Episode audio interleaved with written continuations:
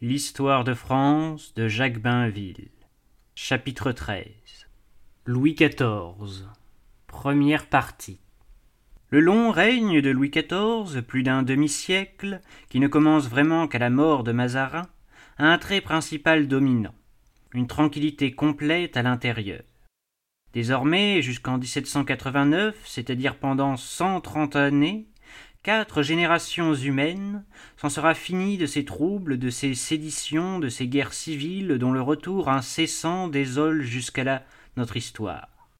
Ce calme prolongé, joint à l'absence des invasions, rend compte du haut degré de civilisation et de richesse auquel la France parvint. L'ordre en dedans, la sécurité au dehors. Ce sont les conditions idéales de la prospérité. La France en a remercié celui qu'elle appela le grand roi par une sorte d'adoration qui a duré longtemps après lui. Voltaire, avec son siècle de Louis XIV, est dans le même état d'esprit que les contemporains des années qui suivirent 1660. Il souligne, comme le fait qu'il a le plus frappé et qui est aussi le plus frappant, tout fut tranquille sous son règne. Le soleil de Louis XIV illuminera le règne de Louis XV et ce n'est que plus tard encore, après quinze ans de règne de Louis XVI, que le charme sera rompu, que nous entrerons dans un nouveau cycle de révolution. Avec Louis XIV, le roi règne et gouverne. La monarchie est autoritaire. C'est ce que souhaitent les Français. Puisqu'ils ne veulent ni des ligues, ni des frondes, ni du ministériat, le gouvernement personnel du roi est l'unique solution. Dès que l'idée du jeune souverain fut comprise, elle fut populaire et elle fut acclamée. De là ce concert de louanges que la littérature nous a transmis, cet enthousiasme qui étonne quelquefois chez les esprits les plus libres et les plus fiers, et qu'on prend à tort pour de la flatterie. La France, comme sous Henri IV, s'épanouit de bonheur dans cette réaction. Sous toutes les formes, dans tous les domaines, elle aima, elle exalta l'ordre, ce qui assure l'ordre, l'autorité. Du comédien Molière à l'évêque Bossuet, il n'y eut qu'une voix. C'est ainsi que, dans cette seconde partie du XVIIe siècle, la monarchie eut un prestige qu'elle n'avait jamais atteint. L'originalité de Louis XIV est d'avoir raisonné son cas et compris comme pas un les circonstances dans lesquelles son règne s'était ouvert et qui lui donnaient en France un crédit illimité. Il l'a dit dans ses mémoires pour l'instruction du dauphin, en homme qui avait vu beaucoup de choses, la fronde, la révolution d'Angleterre, de Hollande, il y a des périodes où des accidents extraordinaires font sentir au peuple l'utilité du commandement. Tant que tout prospère dans un État, on peut oublier les biens infinis que produit la royauté et envier seulement ce qu'elle possède. L'homme, naturellement ambitieux et orgueilleux, ne trouve jamais en lui-même pourquoi un autre lui doit commander jusqu'à ce que son besoin propre le lui fasse sentir. Mais ce besoin, même, aussitôt qu'il a un remède constant et réglé, la coutume le lui rend insensible. Ainsi, Louis XIV avait prévu que le mouvement qui rendait la monarchie plus puissante qu'elle n'avait jamais été ne serait pas éternel que des temps reviendraient où le besoin de liberté serait le plus fort. Désiré en 1661 pour sa bienfaisance, l'autorité apparaîtrait comme une tyrannie en 1789. Déjà, sur la fin de son règne, Louis XIV a pu s'apercevoir que la France se lassait de ce qu'elle avait appelé et salué avec enthousiasme et reconnaissance. Il avait prévu cette fatigue, annoncé ce retour du pendule et, par là, il a été meilleur connaisseur des hommes que ceux qui prétendent qu'il a donné à la monarchie le germe de la mort en concentrant le pouvoir. Ce règne de cinquante-quatre années, si chargé d'événements au dehors, ne compte au dedans que deux faits la condamnation de Fouquet au début et plus tard la révocation de l'édit de Nantes. Deux faits d'accord avec le sentiment général, approuvés ou réclamés par l'opinion publique. Si un homme semblait devoir succéder à Mazarin, c'était le surintendant Fouquet, plus riche, presque aussi puissant que le roi lui-même. Fouquet avait édifié une immense fortune aux dépens des finances publiques, à l'exemple du cardinal qui avait au moins, pour excuse à ses voleries, les services rendus à la nation. Louis XIV, au lendemain de la mort de Mazarin, avait pris lui-même la direction des affaires, travaillant avec ses ministres, ne déléguant son autorité à aucun d'eux. Il redoutait le surintendant qui avait de grands moyens financiers, une nombreuse clientèle, un cortège de protégés, des amis partout, dans l'administration, dans le monde, chez les gens de lettres. De plus, Fouquet, selon une habitude qui remontait au temps des guerres civiles, avait acquis à Belle-Île un refuge, une place forte d'où il pouvait, en cas de disgrâce et de malheur, tenir tête au gouvernement. C'est ce dangereux personnage politique, aspirant au rang de Premier ministre, que le roi voulut renverser. Ce serait le signe qu'il n'y aurait plus ni maire du palais, ni grand vizir, et que nul n'aurait licence de s'enrichir à la faveur du désordre et aux frais de l'État. La dissimulation et la ruse avec lesquelles Louis XIV procéda avant d'arrêter le surintendant montrent qu'il le craignait et qu'il n'était pas sûr de réussir. Fouquet, brisé plus facilement qu'on avait cru, la chute acclamée par la France de cette puissance d'argent qui aspirait à la puissance politique, l'exemple fut retentissant et salutaire. Rien désormais ne s'opposa plus à Louis XIV. Vingt-cinq ans plus tard, le même courant conduisait, poussé à la révocation de l'édit de Nantes. On ne saurait séparer cette affaire des autres affaires religieuses du même temps. Ce qui devint peu à peu persécution du protestantisme s'apparente étroitement au conflit avec la papauté, conflit qui aboutirent à la fameuse déclaration des droits de l'Église gallicane en 1682, tandis que la révocation est de 1685. Les contemporains étaient hantés par le souvenir des guerres de religion. En mémoire de la Ligue, l'autorité du pape, hors les choses de la foi, leur semblait un péril. Le jansénisme, qui avait trempé dans la fronde, était mal vu. Pour la même raison, la dissidence des protestants, qui vivaient cependant en repos, éveillait des appréhensions constantes. C'est une erreur de croire que le besoin d'unité morale qui mena à la révocation ait été d'essence uniquement religieuse. Il fut surtout politique. À cet égard, L'Angleterre et les pays protestants du Nord, en supprimant les restes du catholicisme, en persécutant les catholiques et en les écartant des emplois, avaient donné l'exemple. Les Anglais étaient restés sous l'impression de la conspiration des poudres et regardaient les papistes comme des traîtres et des ennemis publics. Pour les Français, le protestantisme représentait, avec le mauvais souvenir de l'État dans l'État, et du siège de La Rochelle une possibilité de retour aux guerres civiles et aux révolutions. Il est très remarquable que Bossuet ait conduit de front ses controverses avec les ministres de la religion réformée et la défense des libertés de l'Église gallicane, que les querelles de Louis XIV avec Innocent XI aient coïncidé avec les mesures contre les protestants. C'est par des conversions qu'on s'était flatté d'abord de les ramener.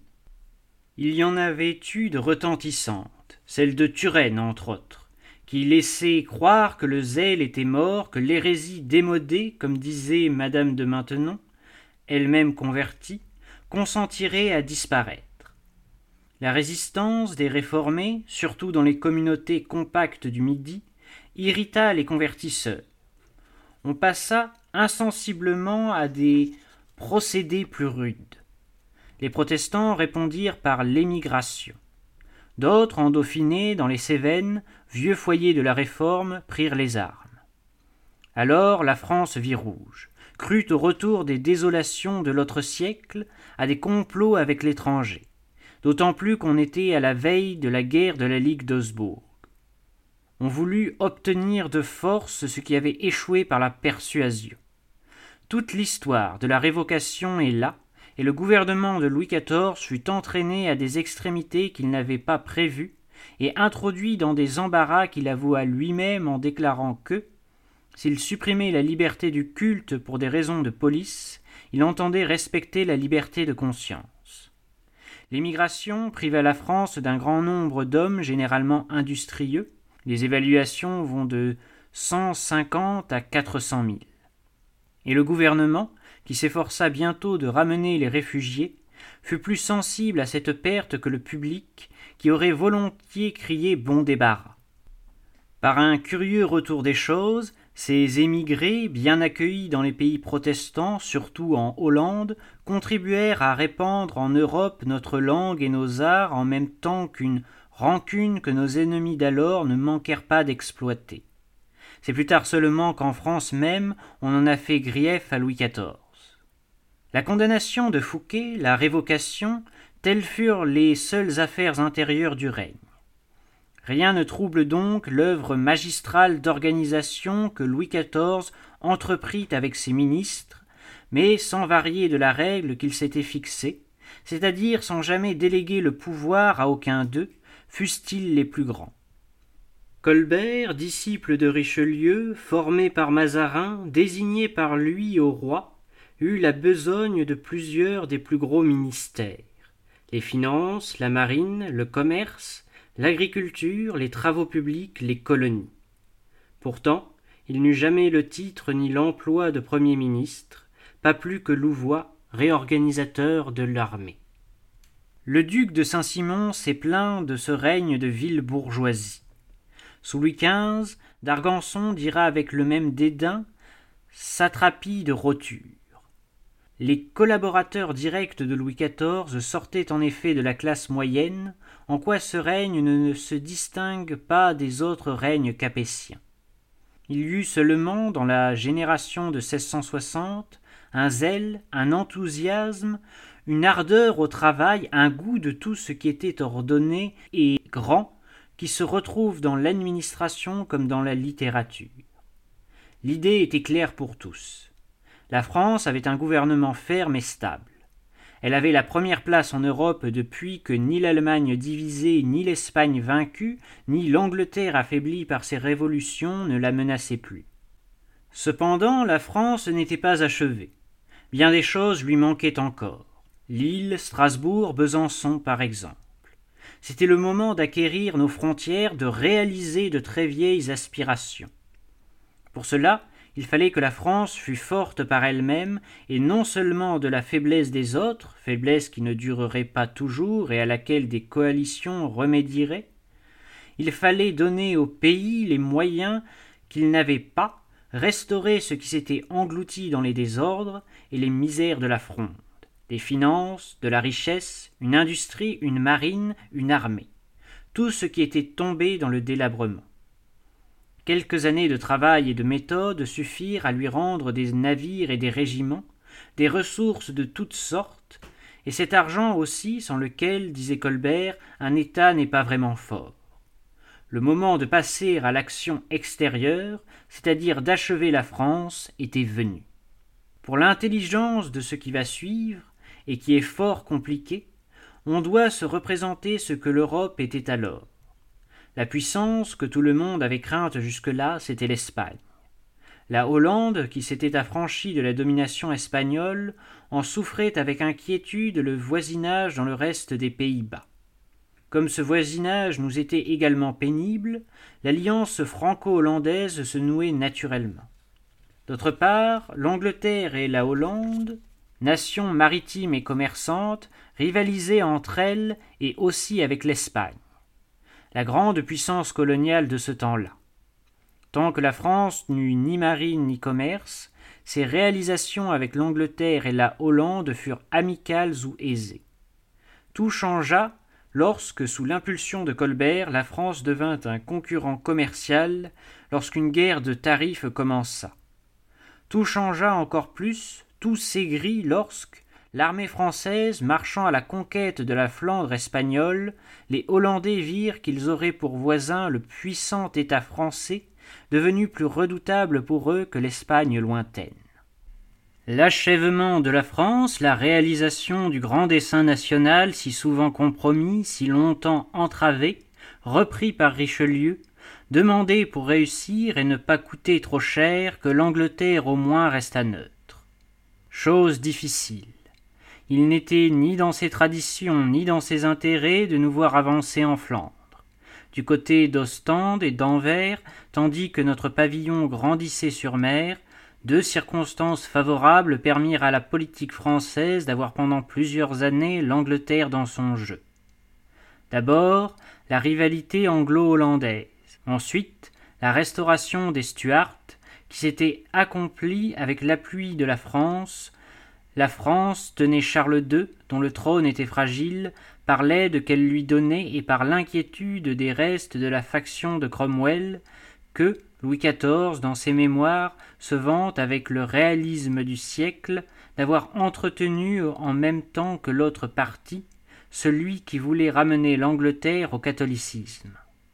Notre situation fut bonne et nos succès faciles aussi longtemps que cette combinaison réussit, que l'Angleterre, affaiblie par ses luttes intérieures, fut dans nos intérêts et méconnut les siens.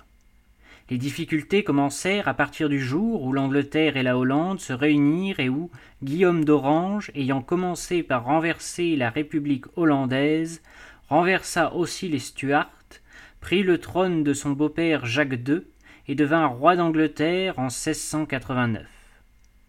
Après cette révolution, la fortune de Louis XIV changea.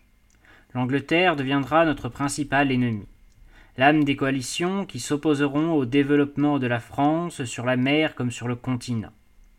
On comprend que Louis XIV se soit intéressé à la cause des Stuarts autant que sa mère et Mazarin avaient été indifférents à la mort de Charles Ier. Il ne cherchait qu'à annuler l'Angleterre. Cette politique, qui réussit pendant vingt-cinq ans, permit à Louis XIV de poursuivre l'œuvre de Richelieu, d'effacer les plus graves effets, toujours présents, du mariage de Maximilien et de Marie de Bourgogne, et de donner à la France les territoires et la couverture qui au nord et à l'est lui manquaient cruellement. Après cela, Louis XIV devra défendre ses conquêtes. On peut dire que son histoire a deux parties distinctes et comme deux versants avant et après la chute de Jacques II. Ces brèves explications permettent de suivre plus aisément le cours des guerres qui eurent l'acquisition de la Flandre pour point de départ jusqu'à l'affaire de la succession d'Espagne qui remplit la fin du règne. Si l'on blâme chez Louis XIV le goût des conquêtes, si on lui reproche son ambition, alors il faut trouver les premiers Capétiens ambitieux parce qu'ils ont voulu s'avancer au-delà de Dreux et d'Étampes. Si l'on estime que Louis XIV a voulu aller trop loin, il faudrait dire à quels signes se fussent reconnues les limites auxquelles il devait s'arrêter. L'objet essentiel étant de protéger la France contre les invasions, de lui donner une ceinture solide, il était aussi rationnel d'avoir Mons, Namur et Maastricht que les places de l'Escaut et de la Sambre, Valenciennes ou Maubeuge, qui mettent à l'abri la vallée de l'Oise. Ce qu'on appelle les conquêtes de Louis XIV partaient d'un plan stratégique et de sécurité nationale. Elles étaient en harmonie avec le système de Vauban et pour ainsi dire dictées par lui. Nous ne nous étonnons plus que des pays de langue flamande soient incorporés à la France. C'est ainsi que nous avons gardé Hazebrouck et Cassel. Il s'agissait, dit Auguste Longnon, de fermer le plat pays compris entre la mer et la Lys. L'invasion de 1914, les batailles de Charleroi et de l'Isère nous rendent ces raisons plus sensibles. Le véritable conquérant, c'était donc le technicien Vauban qui désignait les lieux et les lignes d'où la France était plus facile à défendre. C'est par des tâtonnements, des expériences, après des résistances vaincues ou reconnues insurmontables, que notre frontière du nord et du nord-est s'est fixée où elle est. Rien ne l'indiquait sur la carte des Pays-Bas espagnols, où étaient mêlées si longtemps nos villes du nord et les cités belges d'aujourd'hui. Quand le roi d'Espagne fut mort, les réformes de Colbert avaient porté leurs fruits, la France avait des finances saines, une armée, les moyens de sa politique. Le moment était venu de passer à l'action extérieure, et l'argument était tout prêt. La dot de Marie-Thérèse n'avait pas été payée. La renonciation, subordonnée au paiement de cette dot, était donc nulle, et Louis XIV revendiqua l'héritage de son beau-père. Toute cette procédure avait été réglée d'avance. Du point de vue militaire comme du point de vue diplomatique, l'affaire fut d'ailleurs longuement préparée, puisque, le roi d'Espagne étant mort en 1665, Turenne n'entra en campagne que deux ans plus tard. Elle fut menée ensuite avec une prudence extrême, au point qu'on s'étonna, au dehors, du défaut d'audace des Français. Cependant, l'Espagne était incapable de défendre ses provinces excentriques. En 1667, notre armée entra en Flandre comme elle voulut, puis l'année suivante en Franche-Comté, mais par une action si mesurée qu'on aurait cru que l'Espagne était encore redoutable. Il faut avouer que cette modération, destinée à n'inquiéter ni la Hollande ni l'Angleterre, ne servit de rien, et c'est peut-être ce qui, par la suite, rendit Louis XIV moins ménager de l'opinion européenne. Turenne n'avait même pas poussé jusqu'à Bruxelles. Cependant, parce que nous avions pris quelques places flamandes, les Hollandais, jusque-là nos alliés, se crurent perdus et ameutèrent l'Europe contre le roi de France qu'ils accusaient d'aspirer à la monarchie universelle. Notre diplomatie, habilement conduite par Hugues de Lyon, prit ses précautions. Le nouveau roi d'Espagne était maladif et débile. Il était probable qu'il ne laisserait pas d'enfants et que son héritage serait revendiqué par les maris de ses deux sœurs, l'une ayant épousé un Bourbon, l'autre un Habsbourg. Si l'empereur Léopold n'était pas pour le moment un compétiteur dangereux, il pouvait le devenir. Ainsi, la succession d'Espagne était déjà préoccupante. Un traité de partage éventuel fut signé avec Léopold pour prévenir ces difficultés futures et nous assura, sur les possessions espagnoles qui resserraient la France et la tenaient éloignée de ses frontières naturelles, des droits beaucoup plus étendus que les modestes conquêtes de la récente campagne. Informé de cette transaction, la Hollande offrit alors à Louis XIV un arrangement sur la base des résultats acquis.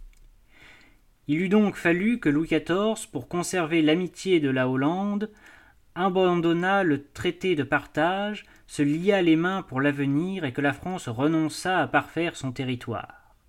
Le sage Lyon lui-même conseilla de ne pas signer un pareil engagement qui détruisait la transaction conclue avec l'empereur et qui n'eût profité qu'à la maison d'Autriche.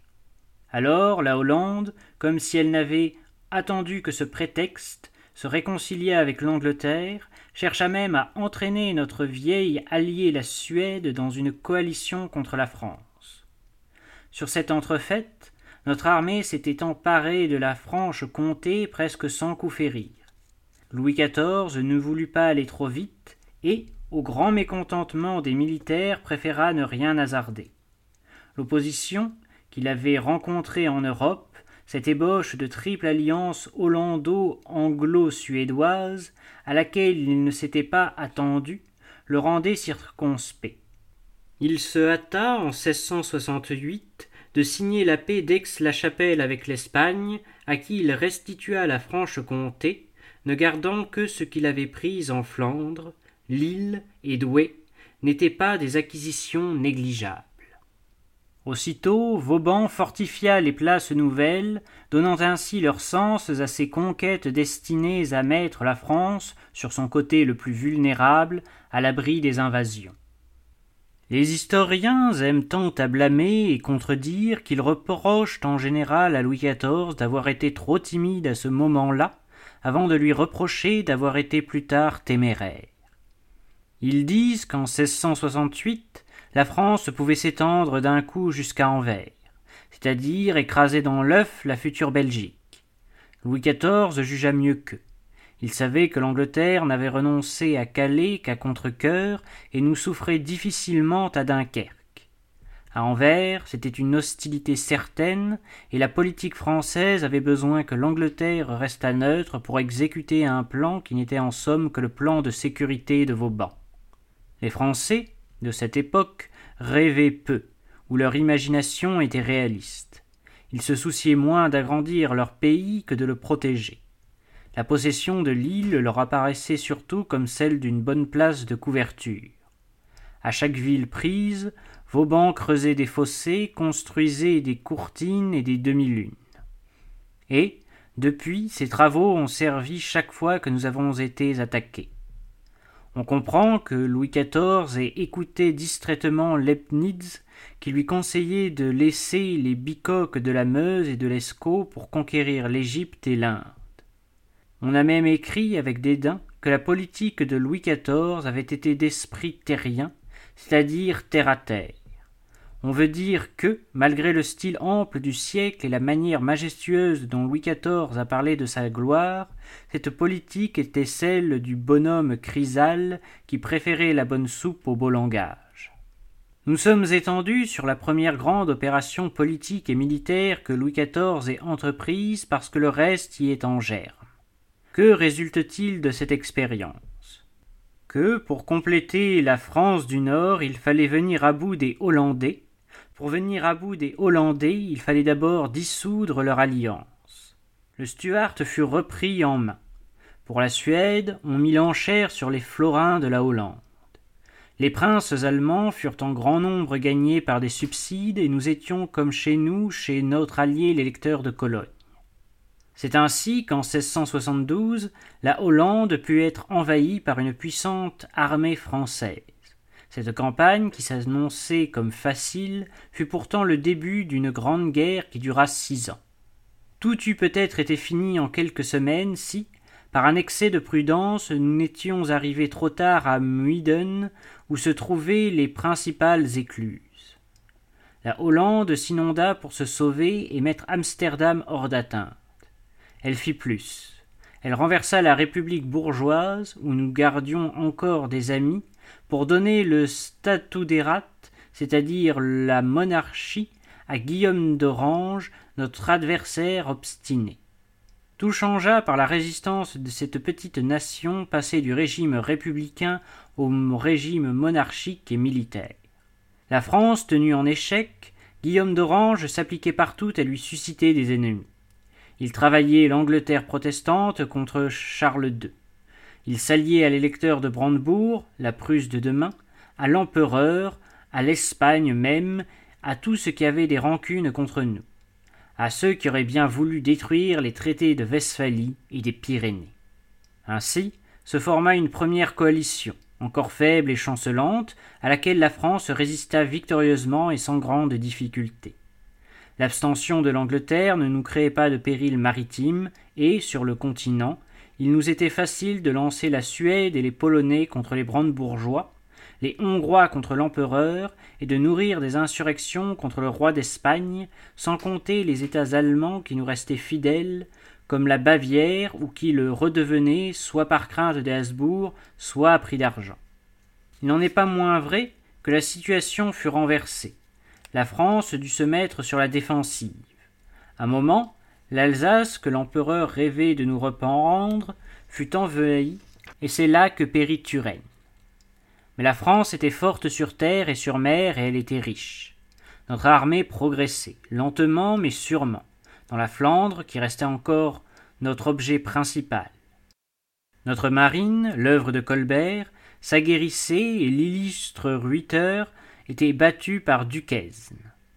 Malgré la ténacité des statoudeurs, les Hollandais se lassaient, commençaient à prendre peur et nos amis du parti républicain demandaient la paix.